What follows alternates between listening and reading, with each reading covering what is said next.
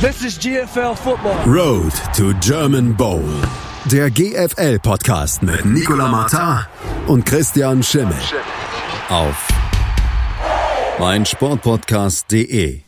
Es war der vorletzte Spieltag in der German Football League und es gab einige Entscheidungen. Im Süden ist das Abstiegsrennen entschieden, beziehungsweise das Relegationsrennen entschieden. Auch einige Playoff-Entscheidungen sind gefallen und im Norden ist noch alles relativ eng beieinander, vor allen Dingen im Kampf zwischen Platz 2 und Platz 4. Das müssen wir besprechen in der neuen Ausgabe von Road to German Bowl hier auf meinsportpodcast.de. Mein Name ist Andreas Thies, natürlich wieder mit dabei von GFL TV, einer der Macher, Nicola Martin. Hallo Nicola. Hallo. Nikola, bevor wir auf den letzten Spieltag zu sprechen kommen, müssen wir noch einmal äh, zurückschauen auf die letzte Woche. Wir hatten ja darüber gesprochen, dass es zwischen Marburg und Kempten so abgegangen war in dem Spiel zwischen, der Mar zwischen den Marburg Mercenaries und den Allgäu Comets. Ähm, da sind vier Spieler ejected worden. Gab es dazu jetzt Strafen für diese Spieler? Und ist da noch irgendetwas passiert nach dem Spiel?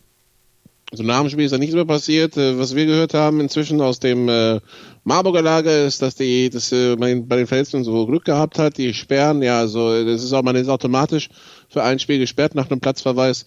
Und so wie ich es mitbekommen habe, wenn, also bei Schlägerei auf dem Platz, da, das sieht man in der Liga gar nicht gern, gibt es dann drei Spiele Sperre. Von daher müssen wir davon ausgehen, dass diese Saison für Lennis McFerrin, den äh, amerikanischen Running Back der Comets, äh, vorbei ist äh, weil die haben jetzt äh, nur noch ein Spiel nächste Woche und hatten eins am Wochenende, also äh, und äh, die werden sich eher nicht für die Playoffs qualifizieren und wenn sie es tun, wäre er fürs Viertelfinale dann auch noch gesperrt. Ähm, ja und äh, für äh, Chapmo, den Marburger, der bei der Schlägerei ejected wurde, würde das heißen äh, Zwangspause bis zu einem eventuellen Halbfinale. Also für Marburg tatsächlich auch eine Schwächung.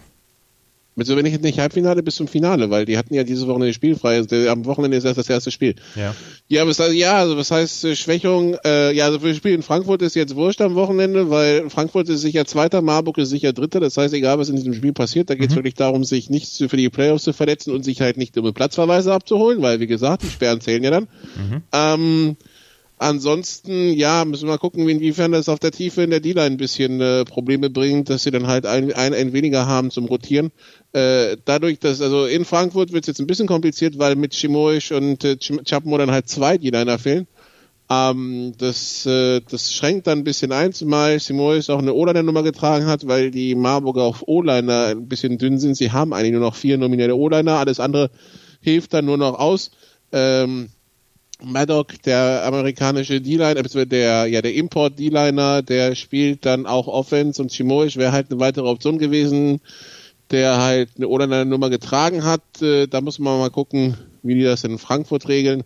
Ja, und fürs Viertelfinale müssen wir dann auch mal schauen, wer der Gegner wird. Äh, es gibt da Gegner, die würden den äh, Marburgern unter Umständen besser liegen als andere. Von daher, erst dann kann sich zeigen, wie relevant das wirklich ist. Dann lass uns doch mal in den Norden schauen und auf einen potenziellen Gegner der Marburg Mercenaries. Die Hildesheim Invaders, die haben nämlich am äh, Wochenende Tabula Rasa gemacht. Die haben nicht nur ihr Spiel verloren bei den Dresden Monarchs mit 31 zu 14 und haben aber danach dann ja im Coaching-Stuff mal so richtig aufgeräumt. Was ist da los gewesen? Also in Dresden haben sie mit einem verletzten Casey Terrio gespielt, mit einem angeschlagen, der konnte nicht wirklich rund gehen, ja, äh, der hat sich irgendwie am, äh, also am Fuß ist nichts gebrochen, aber irgendwie hat er wohl so einen Bluterguss am Fuß und äh, der ist wohl hinderlich beim, beim Abrollen und beim Gehen. So.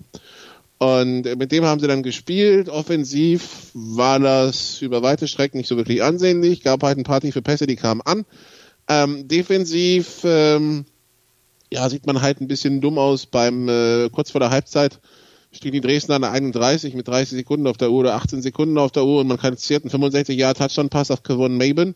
Das sah nicht so ganz glücklich aus. Dann gibt es einen tiefen Pass auf Nate Morris, der nach seiner Sperre let, äh, letzte Woche wieder spielen durfte.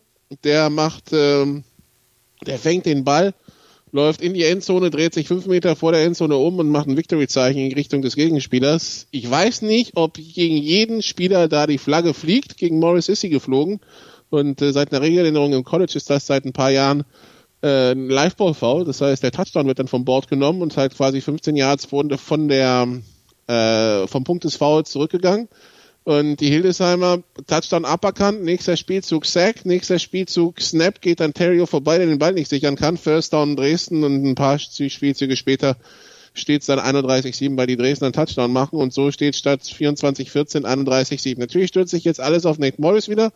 Ähm, was man dazu sagen muss, ist ja das, was wir, was ich hier die ganze Zeit schon über die Saison sage. Irgendwas stimmt bei Hildesheim halt mit der Einstellung nicht. In der ersten Saisonhälfte haben wir es immer wieder als Larifari tituliert. Das halt, also das gute, ein gutes Pferd springt nur so hoch, wie es muss. Und äh, irgendwie reicht das zu siegen, aber so wirklich, also für, für das ganz große Ding ist man weiterhin skeptisch. Die Rückrunde ist furchtbar anzuschauen. Die Spiele gegen Kiel waren Offenbarungszeit. Das Ding gegen Berlin hat man gerade so gewonnen und äh, von, äh, von, von Braunschweig wurde man ja paniert mit offensichtlichen Defiziten in der Einstellung. Also äh, du hast da, du, als Verein machst du da einen riesen, ähm, riesen Game Day draus, hast 300.000 Leute im Stadion, alle sind bereit und dein eigenes Team nicht. Mhm. Und ich vermute mal, da wird schon ein bisschen Credit verspielt haben. Ähm, das, das, das Trainerteam, äh, wie gesagt, auch, weil manche Sachen sich halt über die Saison nicht kaum gebessert haben. Diese 120 Yards an Strafen pro Spiel, das ist ja nicht alles Morris, das sind sämtliche Holdings. Ich weiß nicht, weiß nicht, wie oft die schon zweiten und lang gehabt haben. Ich weiß nicht, wie oft die bei dritten und Kurs ins Offside gesprungen sind. Also halt Sachen, wo du denkst, so, irgendwann muss das da rausgecoacht werden.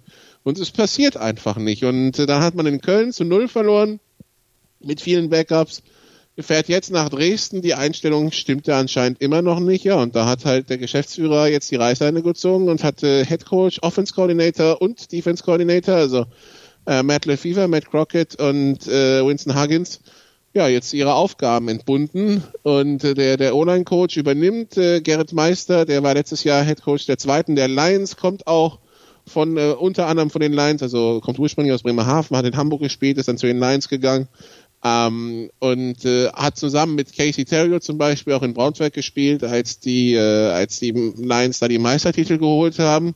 Jetzt müssen wir gucken, ob sie es ob sie's auffangen können.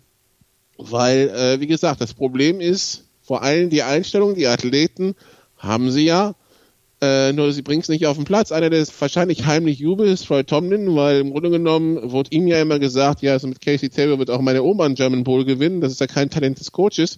Dann kann Troy Tomlin jetzt sagen, ja, dann soll sich mal deine Oma bei den Hildesheim Invaders bewerben, ja, mhm. äh, und mal zeigen, was sie kann. Weil so einfach ist es dann doch nicht. Äh, natürlich, das ganze Team ist ein bisschen, wirkt ein bisschen wie Casey Terrio in Friends. Ähm, wie wir immer schon gesagt haben, äh, das ist so wie LeBron bei den Lakers und bei den Cavaliers. Aber auch da, äh, das kann man ja zusammenbekommen, so ein Laden. Aber dafür brauchst du halt einen Coach, der, der das auch will. Und anscheinend war Matt LeFever dafür nicht der Richtige. Hildesheim im Moment auf dem dritten Platz. Geht es dann auch ein bisschen darum, die Saison zu retten? Weil das Saisonziel muss doch für eine Mannschaft wie die Hildesheim Invaders mit der Klasse sein, das mindestens das Halbfinale zu erreichen. Und jetzt würde man im Moment im Viertelfinale auf die Frankfurt Universe treffen. Äh, Frank Meyer, der Geschäftsführer, hat uns vor der Saison gesagt, also ich will ich will deutscher Meister werden bis äh, zum 40. Jubiläum der Invaders und das ist, glaube ich, in vier Jahren. Ja. So, das ist, das war seine Einstellung vor der Saison. Dann kam Casey Terry und Friends um die Ecke und sagen, natürlich kommen wir her, um deutscher Meister zu werden, schon in diesem Jahr, was denn sonst, ja? Frank Mal gesagt, gut, wer bin ich? Ähm, wenn die, wenn die Jungs sagen, sie wollen deutscher Meister werden, kann ich ja nicht sagen, ja, Viertelfinale wäre schon ein guter Start. Ja, also ähm, dann sagen wir halt deutscher Meister. Jetzt geht's, glaube ich, um die Art, wie sich's präsentiert. Also ich glaube, gegen Potsdam werden wir jetzt nicht mehr so viel sehen, weil ähm, das Hauptgeschehen wird dann in Dresden passieren, ob, äh, ob das in, äh, da, da wird entschieden quasi, ob Hildesheim Zweiter oder Dritter wird. Und äh, man hat so viele Verletzungen auf Seiten der, der Invaders und die und Casey Terrio, das ist wohl nicht besser geworden, der Fuß durch seinen Ansatz, dass man sich jetzt wahrscheinlich die zwei Spiele wirklich Pause gönnen will, bevor es dann zum Viertelfinale geht und das entweder zu Hause gegen Marburg oder auswärts in Frankfurt bestritten wird. Ähm, ja, also, so, also natürlich in Frankfurt wird es ganz schwer, besonders wenn sie angeschlagen sind, selbst zu Hause gegen Marburg. Ähm, so wie sie spielen und so wie sie auftreten, ich glaube, für Marburg gibt es da Möglichkeiten. Also ähm, ja, irgendwie vom so, so toll das in der ersten Saisonhälfte aussah, jetzt mit vielen Verletzten, mit äh, diesem Chaos ein bisschen ums Team herum, äh, ist das schwierig, zeigt aber auch, und das finde ich, das ist dann auch ein Zeichen, dass die GFL ähm, in den letzten Jahren so ein bisschen auch gereift ist, es reicht halt nicht, gute Athleten zusammenzustellen. Du musst halt auch einen guten Coaching-Staff haben, der mit Gameplan und äh, Ideen kommt, ja, weil irgendwie das 0815 reicht halt nicht mehr. Und äh, von daher, das ist halt vielleicht eine Lektion, die die Hildesheimer lernen müssen. Das ist halt nicht nur ähm, das, was auf dem Platz wichtig ist, sondern sich als Hausaufgabe für 2020 dann mitnehmen müssen, okay, das, was neben dem Platz ist, äh, da müssen wir auch nochmal dran arbeiten und 2020 äh, dann äh, weiter angreifen. Wie gesagt, der Geschäftsführer selbst sagt, das ist auf mehrere Jahre angelegt. Es ist nicht jetzt hier German Bowl oder Bust, aber wir müssen halt gucken, die müssen halt gucken, wie es ähm, wie es jetzt weitergeht. Hildesheim hat also in Dresden verloren mit 31 zu 14. Dresden im Moment auf dem zweiten Platz und können nächste Woche gegen die Berlin Rebels diesen zweiten Platz dann sichern, beziehungsweise bei einem Sieg der Berlin Rebels haben die, ähm, haben die Hildesheimer sogar noch die Chance, dann auf Platz zwei vorzustoßen. Sie werden nächste Woche zu Hause gegen Potsdam spielen. Also gibt es hier noch entsprechend viel ja, Gestaltungsmöglichkeit, was die Tabelle angeht. Ja, aber was, also sagen wir mal so, ähm, es, ist fast, es ist fast egal, was in Hildesheim passiert, denn wenn Dresden gewinnt, ist Dresden Zweiter und Hildesheim Dritter und Berlin Vierter, egal was in Hildesheim passiert. Ja? Ähm, weil dann ist Hildesheim punktgleich mit Berlin, aber hat den, hat den direkten Vergleich gewonnen. Wenn die Rebels gewinnen, dann ist egal, Entschuldigung, wenn die Rebels gewinnen, dann ist egal, was in Hildesheim passiert, weil ähm, dann ähm, ist das Schlimmste, was passieren kann, wenn Hildesheim gegen Potsdam verliert, dass alle drei punktgleich sind, Hildesheim, Dresden und Berlin. Und dann wird eine Minitabelle der Ergebnisse der drei untereinander gebildet. Da hätte Hildesheim drei Siege, Dresden nur ein und Berlin zwei. Das heißt, Hildesheim wäre Zweiter, Dresden wäre Vierter und Berlin wäre Dritter. Der einzige Punkt, wo das Spiel in Hildesheim relevant wird, ist, wenn Berlin und Dresden unentschieden spielen dann müsste Hildesheim, um Zweiter zu werden, mehr Punkte holen als Dresden. Das heißt, Hildesheim müsste das Spiel gegen die Potsdamer gewinnen. Ansonsten, da das Spiel in Dresden eine Stunde vorher angepfiffen wird, verglichen mit dem Spiel in Hildesheim, das ist um 16 Uhr, in Dresden ist um 15 Uhr, werden die Hildesheimer schon früh wissen, was Sache ist. Wissen wahrscheinlich spätestens zur Halbzeit, wie das Spiel in Dresden ausgegangen ist und können dementsprechend dann, dann justieren. Äh, jetzt wird der eine oder andere sagen, wie geht das denn? Ja, das ist halt die GFL, da werden Kickoff-Zeiten halt nicht verschoben äh, für sowas. Ähm, ja, im Grunde genommen Dresden hat selber in der Hand, hat aber vor zwei Wochen schon gegen Berlin verloren. Also müssen wir gucken, was da passiert. Ähm, ist alles offen.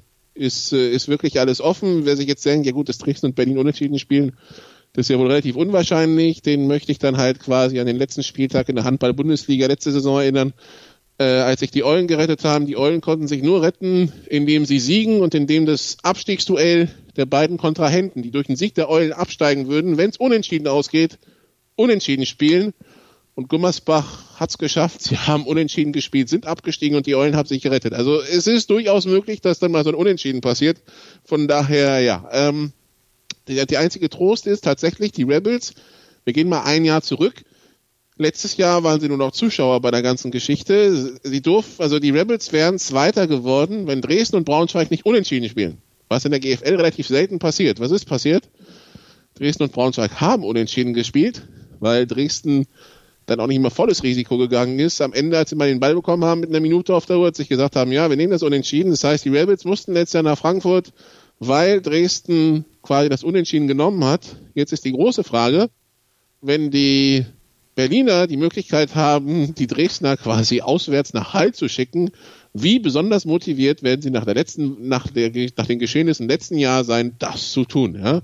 Also ich könnte mir vorstellen, da ist noch ein böse, da, da könnte es noch mal ein bisschen böses Blut geben und dass die Rebels es lieben würden, auch wenn sie dann selber nach Frankfurt müssen, aber sie müssen ja eh nach Frankfurt oder nach Hall, die Dresdner schon im Viertelfinale nach Hall zu schicken und damit ihre Saisonpläne ganz massiv zu durchkreuzen und dann unter Umständen schon das Viertelfinale aus für die, für die, Unico, für die Dresdner zu besorgen.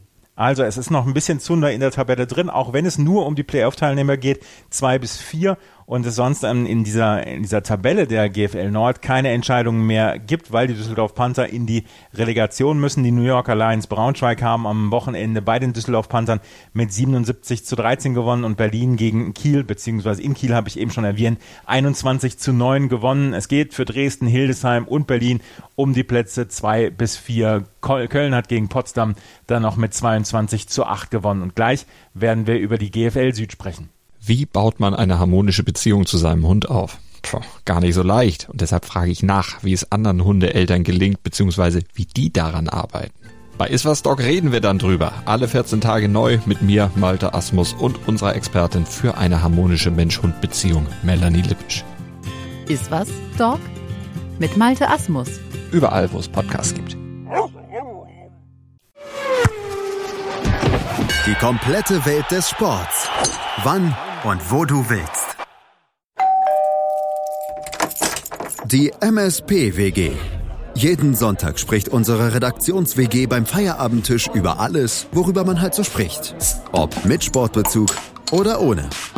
Und du kannst mitmachen. Sprich mit im Podcast oder beteilige dich über den Hashtag MSPWG. Die MSPWG auf meinsportpodcast.de. In der GFL Süd ist am Wochenende eine große Entscheidung gefallen. Die Kirchdorf Wildcats werden in die Relegation müssen, da sie im Fernduell bei den der, der Munich Cowboys gegen die Ingolstadt Dukes zusehen mussten, wie die Munich Cowboys zu Hause einen wichtigen Sieg gefeiert haben. 24 zu 17 haben sie zu Hause gewonnen und ihre katastrophale Saison gerade noch so gerettet. Ja, und äh, sie, sie werden sich nicht gerade bei Ingolstadt bedanken die Ingolstädter, die zur Halbzeit äh, 3 zu 10 hinten waren. Und äh, ja, also in dem Spiel, da merkt man schon, wo es äh, eng war. Und die Ingolstädter haben dann zur zweiten Halbzeit ein bisschen ihre Backups spielen lassen. Also waren jetzt nicht mit voller Sache dabei, um dieses Spiel zu gewinnen. Und das hat dazu geführt, dass äh, ja am Ende die, die Cowboys gewinnen, auch durch einen Trickspielzug. Der Kicker Robert Werner bei einem äh, Feko-Versuch mit einem Touchdown-Pass zum 24-10. Und ab da war die Messe dann auch gelesen. Und das bedeutet, München rettet sich. München hat kein Spiel mehr. Und die Kirchdorf Wildcats müssen also in die Relegation gegen einen bisher unbekannten Gegner. Wir wissen nur, dass es nicht mehr die Silent Hurricanes werden können.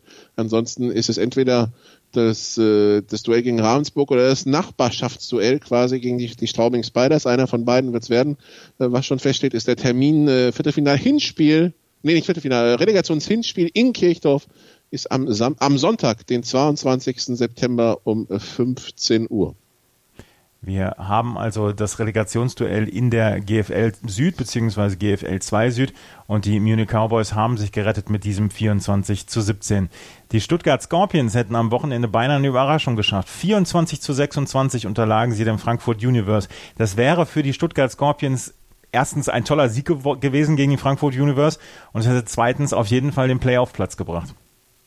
Genau, das, das, äh, also durch die Niederlage von Ingolstadt ist übrigens Ingolstadt raus aus dem Playoff-Rennen. Äh, Stuttgart hätte sich da schon die, die Playoffs holen können, genau. Äh, auch hier die zweite Halbzeit hat, äh, hat äh, Moritz Johannknecht gespielt bei Frankfurt. Das ist der, der deutsche Backup, kommt äh, aus Paderborn, hat äh, da ist da vor, ähm, also ist damit hat er in der Jugend gespielt und letztes Jahr dann auch ein Jahr bei den Herren und äh, Johann Knecht war dann auch derjenige, der den letzten Drive äh, geleitet hat, äh, nachdem die, die, die Stuttgarter mit einem Field Goal eine Minute 55 vor Schluss mit 24, 23 in Führung gegangen sind. Nach 20 zu 7 Halbzeitstand für Frankfurt. Da, äh, da hat dann äh, Frankfurt also durchgewechselt.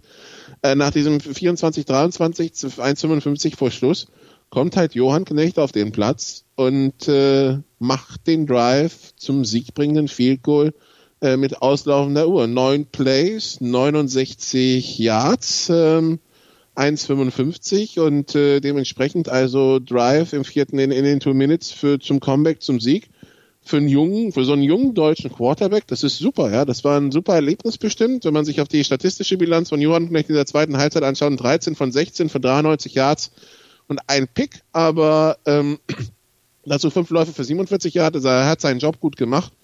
Er hat Spiel auch nicht verloren ähm, und äh, hat sogar seine Truppen nochmal rangeführt, also super Sache für für Moritz Johann Knecht da in diesem Spiel äh, in Stuttgart. Ja, und Stuttgart wird sich jetzt natürlich ärgern, dass es nicht geklappt hat. Stuttgart-Frankfurt in Stuttgart ist immer eine engere Geschichte. Wir wissen nicht so wirklich wieso, ob das an der Höhenluft oder an der Waldau liegt, ja.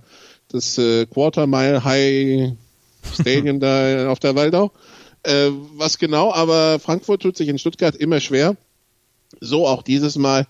Aber ja, am Ende ist es ein Sieg und für Stuttgart heißt es jetzt entweder ein Unentschieden in Ingolstadt holen oder hoffen, dass Allgäu in Schwäbisch Hall verliert. Hoffen darauf, dass Allgäu in Schwäbisch Hall verliert, ist die wahrscheinlich weitaus größere Hoffnung, oder? Äh, ja, also ähm, es, es wäre schon, also die, ich weiß nicht mehr, seit wann die Haller kein Heimspiel mehr in der regulären Saison in der GFL verloren haben. Ich müsste mal nachschauen. Es müsste 2013, 2012 gewesen sein. Das ist ewig her. Die sind im Optimal Sportpark auch noch ungeschlagen. Und wenn Wochenende anschaut, sie haben Allgäu mit entspannten 71 zu 26 aus dem Stahlen geprügelt. Also 28-0 nach dem ersten Quarter. Ähm, äh, dann 50 zu 0 zur Halbzeit, also Slack, der, der Backup-Quarterback, der Haller durfte schon Mitte zweite, zweites Quarter auf dem Platz. Ähm, ja, da, da, wird nichts passieren. Also wir können Stuttgart zur Fahrt nach Braunschweig gratulieren. Das, äh, das ist ziemlich sicher. Also das wäre, also du darfst es gerne probieren, Andreas, das noch zu jinxen, aber das schaffst selbst du nicht. Das wäre doch mal eine Aufgabe für mich. Die Schwäbische Unicorns haben bei den Allgäu Comets mit 71 zu 26 gewonnen. Die Stuttgart Scorpions, für die wäre Du musst dann aber auch den Allgäu an den Bus bezahlen nach Braunschweig. Ist dir schon klar, wenn du das jinxst, ja? Also Dann, dann, dann mache ich auch das noch. Das, ähm, die Schwäbisch Hall Unicorns haben bei den Allgäu Comets mit 71 zu 26 gewonnen. Ähm, die Allgäu Comets hier jetzt auf Platz 5 und sie müssen halt noch zum Rückspiel nach Schwäbisch Hall und das ist das, ähm, ja, das ist die einzige Chance, dass die Allgäu Comets sich hier noch qualifizieren für die Playoffs, wenn sie in Schwäbisch Hall gewinnen und dann Stuttgart dann auch noch zu Hause verliert, beziehungsweise Stuttgart sein Spiel in Ingolstadt verliert. Also da muss schon einiges zusammenkommen, dass die Allgäu Comets sich hier noch für die Playoffs qualifizieren. Aber wir können sagen, für die Stuttgart Scorpions ist so ein Viertelfinaleinzug ein Erfolg. Verglichen mit letztem Jahr auf jeden Fall. Letztes Jahr stand man ja in der Relegation. Natürlich ist die zweite Saisonhälfte nicht so ganz so verlaufen, wie man sich vielleicht nach der ersten Saisonhälfte erhofft hatte. Gerade die beiden Niederlagen gegen Allgäu tun weh und das sind ja auch die, die jetzt dafür sorgen, dass Allgäu noch diese minimalsten Chancen auf die Playoffs hat und das Ding noch nicht durch ist. Ähm, da, da wird man dran arbeiten müssen, aber es ist schon ein Schritt in die richtige Richtung. Man hat äh, Jermaine Gwynn und sein Coaching-Staff arbeiten lassen über die Offseason, hat denen das Vertrauen geschenkt, trotz der Relegationsgeschichte und die haben geliefert, haben einen klaren Schritt nach vorne gemacht. Natürlich ist noch sehr viel Luft nach oben und man ist noch weit davon entfernt, Frankfurt und Schwäbisch Hall nur ansatzweise ärgern zu können, wenn die voll, wenn die mit voller Kapelle spielen. Ja, also Frankfurt hat im Augenblick viele Verletzte in der Defense und hat, wie gesagt, ein bisschen durchgewechselt. Ähm, schon früh im Spiel, unabhängig des Spielstandes. Ähm, aber ja, das ist natürlich auf dem richtigen Weg. Äh, man hat die ganze GFL Bayern hinter sich gelassen. Und äh, ja, man, man muss jetzt arbeiten. Also was, was, was ich mir hab sagen lassen, ist, dass äh, vielleicht auch budgetär nächstes Jahr unter Umständen ein bisschen mehr geht. Dann, äh, dann, dann ist da vielleicht nochmal die ein oder andere Verstärkung mit drin. Und ja, und dann, äh, dann schauen wir, es, wohin es die Stuttgarter trägt. Die Stuttgarter, die 2007 ja zu, zu Hause im German Bowl standen, die es dann oft in die Playoffs geschafft haben, die längste Serie der, der, der Playoffs hatten, äh, bis sie dann 2016, glaube ich, erstmals wieder rausgeflogen sind. Äh, von daher, es wäre ein richtiger, es wäre ein Schritt in die richtige Richtung. Und äh, ja, äh, lässt sich auch immer besser verkaufen, man sagt, wir waren in den Playoffs. Also von daher für, für Stuttgart wäre es wichtig. Und ich habe gerade rausgefunden, die letzte Heimniederlage der Unicorns war 2014 in der regulären Saison. 24. Mai 2014 gegen die Marburg Mercenaries 24, 27 verloren. So lange ist das schon her. Fünfeinhalb Jahre haben die zu Hause nicht mehr verloren. Und äh, seit über vier Jahren nicht mehr in der regulären Saison überhaupt. Die letzte Niederlage war im Juli 2015 in Kempten. Liebe Schwäbisch Haller, ich tue es nur für die äh, Spannung in diesem Wettbewerb, dass ich das Spiel am Wochenende jinxe. Ich habe nichts gegen Unicorns, aber. ja, genau. Ja, in der GFL Süd scheinen dann wirklich alle Entscheidungen gefallen zu sein. Stuttgart auf Platz 4, Marburg auf Platz 3, Frankfurt Universe auf Platz 2 und Schwäbisch Hall auf Platz 1. Diese, ja, diese Teams stehen fest. Im Norden ist, wie gesagt, noch eine ganze Menge Musik drin, was das Rennen um die Plätze 2 bis 4 angeht. Wir müssen allerdings auch noch mal einen Blick auf die GFL 2 werfen. Ähm, was hat sich da ergeben am Wochenende, Nicola? Also wir haben kein ungeschlagenes Team mehr. Elmshorn hat auch da in der zweiten Halbzeit gegen Lübeck äh, sogar schon früher die, die, die Backups spielen lassen, äh, um dem auch ein bisschen Spielpraxis zu, zu geben. Die haben ja seit kurzem zum Beispiel den französischen Nationalmannschaftsquarterback Paul Durand und der durfte dann, der durfte dann gegen Lübeck ran. Lübeck hat äh, sich ja auch verstärkt äh, am Ende der Sommerpause und dann mit äh, Patrick Donahue und äh, mit ähm, äh, mit Cisse, ihrem, äh, ihrem Quarterback, der aus der der aus der der drüben war, Highschool und Uni gespielt hat und jetzt zurückgekommen ist ähm, Sergio Cisse. Und sie haben es äh, 45, 21 gewonnen. Also von daher gut gemacht für Lübeck, die damit jetzt Zweiter sind in der GFL 2 Nord. Hamburg hat die Griffins geschlagen, Rostock. Ähm, die Saarland Hurricanes schlagen die Biberach Beavers 50 zu 21. Wobei da äh, Schlagen unter Umständen das richtige Stichwort ist. Also zwei Spieler disqualifiziert für Targeting. Die, die Hurricanes 18 Strafen für 170 Yards. Da aber die Straubing Spiders bzw. die Ravensburg Razorbacks beide gewonnen haben, ist jetzt äh, Saarland aus dem äh, Aufstiegsrennen ausgeschieden, weil alles, was Saarland noch schaffen kann, ist entweder punktgleich mit Ravensburg und dann haben sie einen direkten Vergleich verloren und dann wäre Ravensburg vor Saarland, wenn Straubing verliert oder Ravensburg, Straubing und Saarland sind dann äh, punktgleich. Und dann haben wir die gleiche Situation wie bei Punktgleichheit im, in der GFL Nord zwischen Dresden, Hildesheim und Berlin. Dann nehmen wir halt die Minitabelle der, der drei Teams untereinander. Und da hat Ravensburg drei Siege, Straubing zwei und äh, die Saarland Hurricanes nur einen und dann würde halt auch Saarland so nicht vorbeikommen. Das heißt, die Saarländer sind raus aus dem Playoff-Rennen, äh, aus dem ja Playoff-Relegationsrennen. Es bleibt jetzt quasi zwischen Ravensburg und Straubing. Ähm, und zwar in folgender Konstellation, dass Ravensburg halt, damit Straubing noch vorbeikommt, Ravensburg verlieren müsste in Wiesbaden.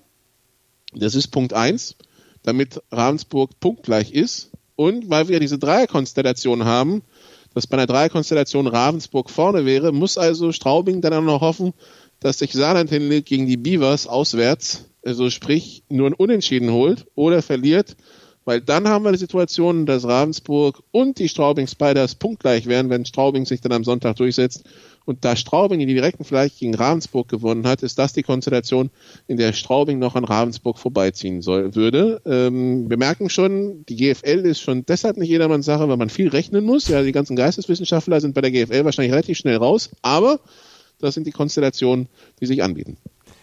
Den Zahlenraum bis 100 muss, muss man beherrschen können, um die GFL bzw. GFL 2 dann auch genießen zu können. Also entweder Ravensburg oder Straubing dann in der Relegation. Ähm, und die Elmshorn Fighting Pirates werden auf jeden Fall gegen Düsseldorf spielen. Und wie gesagt, ähm, Straubing oder die Ravensburg Razorbacks gegen die Kirchdorf Wildcats. Das sind die beiden Relegationsduelle, die wir sehen werden. Nächste Woche gibt es noch einen Spieltag. Wie gesagt, wir haben noch etwas, etwas Spannung in der Bundesliga Süd. Wir haben noch mehr Spannung in der Bundesliga Nord. Und dann werden wir natürlich dann nächste Woche darüber sprechen in der neuen Ausgabe von Road to German Bowl hier auf meinen Sportpodcast.de. Das war Nicolas Martin von GFL TV, der mich hier unterstützt hat. Herzlichen Dank, Nicolas. This is GFL Football. Road to German Bowl. Der GFL-Podcast mit Nicolas Martin und Christian Schimmel. Auf meinsportpodcast.de